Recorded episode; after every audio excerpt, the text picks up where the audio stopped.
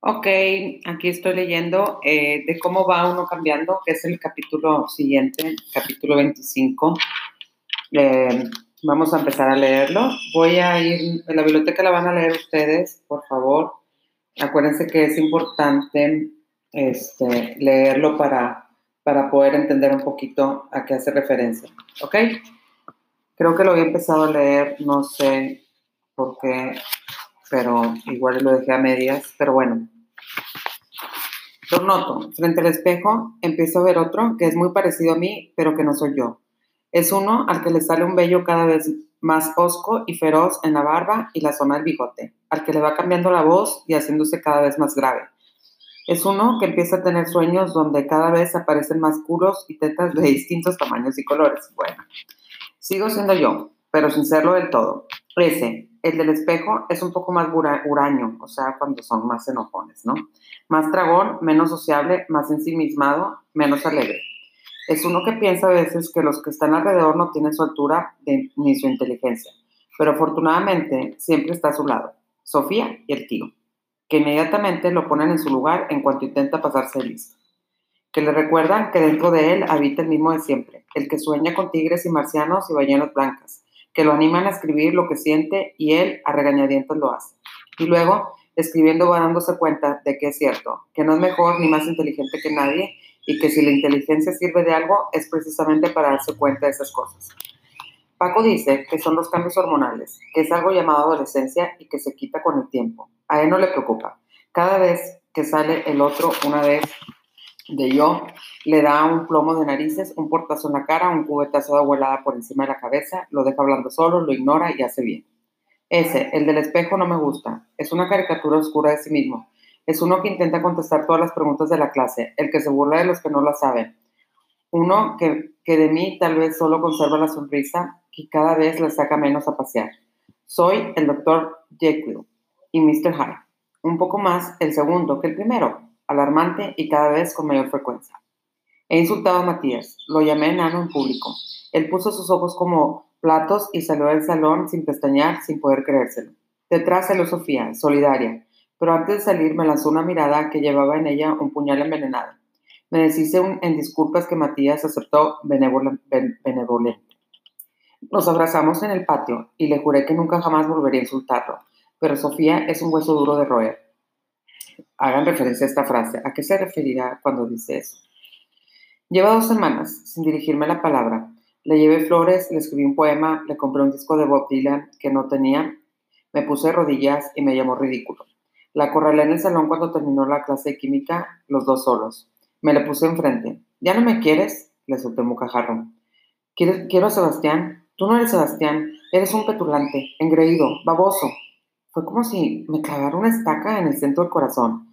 Me fui a casa, arrastrando los pies. Paco cocinaba. Tío Paco, lo llamé así después de mucho tiempo. ¿De plano soy petulante, engreído y baboso, como dice Sofía?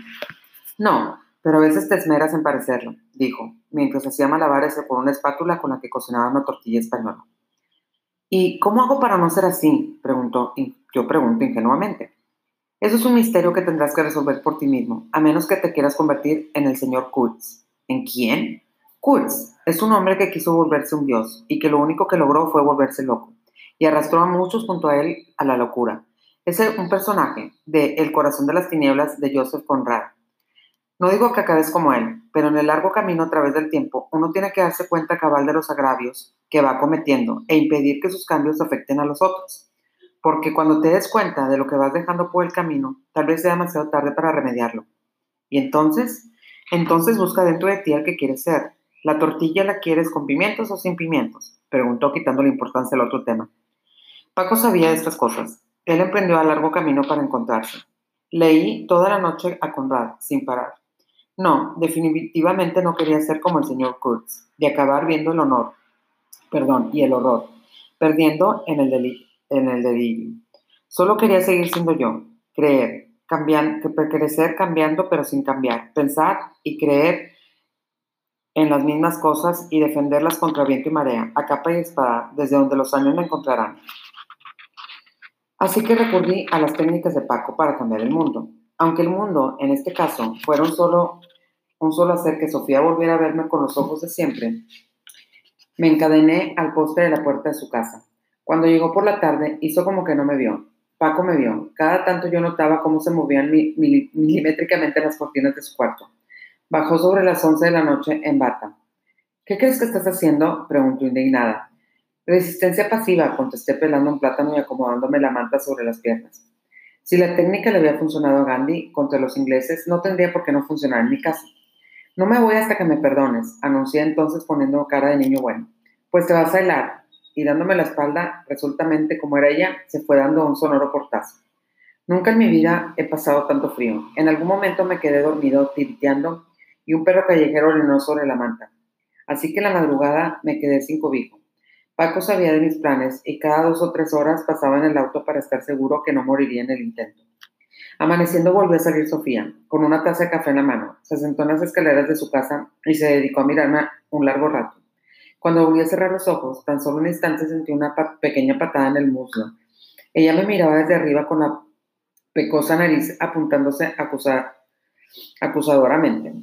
¿Quién eres? Un arrogante, petulante y baboso que quiere pedirte perdón, contesté. No, no, ¿quién eres tú?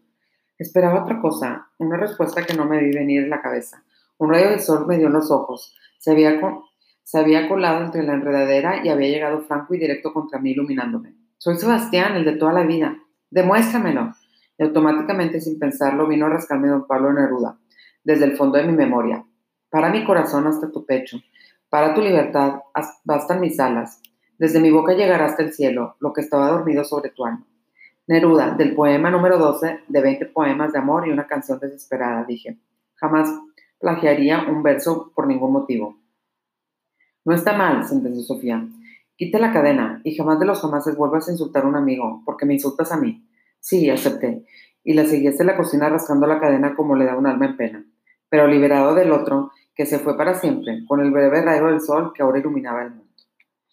Bueno, chavos, pues como se llama el capítulo este, de cómo va uno cambiando, yo creo que, que la experiencia que, que se llevó Sebastián en este, en este capítulo, pues ustedes interpreten, ustedes analicen, ustedes reflexionen sobre qué es lo que, lo que él quiere ser, a quién quiere regresar, o sea, quién, quién es la persona que quiere volver a ser. Entonces, los dejo pensando sobre esto y para sus reflexiones posteriores. Bye.